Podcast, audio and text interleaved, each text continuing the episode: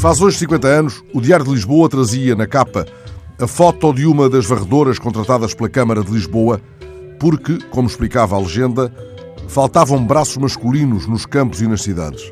A imigração e a guerra colonial explicariam nesse fim de março de 1967 a falta de braços masculinos, mas a legenda não poderia dar conta disso. No canto inferior direito da capa, o Diário de Lisboa acautelava os leitores. Aquela era uma edição visada pela censura. É nesse contexto ganha especial importância uma outra chamada de capa dessa mesma edição do Diário de Lisboa, agora para a reportagem de Vasco da Gama Fernandes, numa França submetida por esses dias ao voto popular.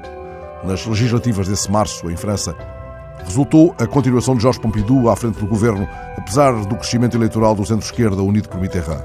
Pompidou seria presidente dois anos depois, Mitterrand no início da década de 80. Mas o que o artigo de Vasco da Gama Fernandes celebrava era a própria existência de eleições livres.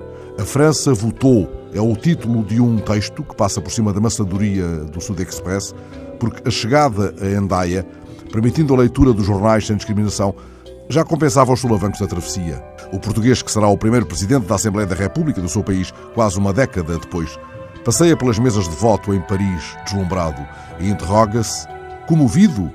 Talvez, seja como for, o espetáculo das eleições constitui, em França, um alto motivo para qualquer homem livre. Ele atravessara a ditadura do seu país, conhecendo a prisão e lutando sempre, também nos jornais, desde o Jornal de Estudantes, chamado Liberdade, à revista A Vida Contemporânea, que fundou com Cunha Leal e de que chegou, aliás, a ser redator principal. Mas podemos encontrar reportagens e artigos assinados por Vasco de Gama Fernandes na República, no Diário de Notícias, na Capital, no Diário de Lisboa.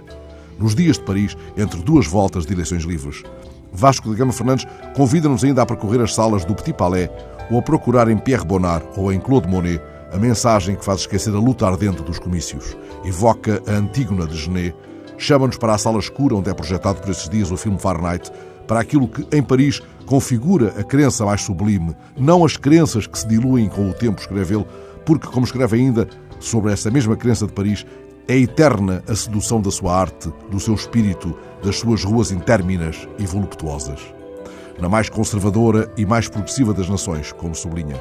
Há precisamente 50 anos, o homem que organizaria as primeiras eleições livres do seu país escreve num jornal visado pela censura sobre a nação animada por um impulso que modificará certamente o fácias político no futuro. Votar em França, escreve nesse dia Vasco da Gama Fernandes, é a mais consoladora das verdades. Assim possamos sentir nos dias que se aproximam o perfume dessa crença.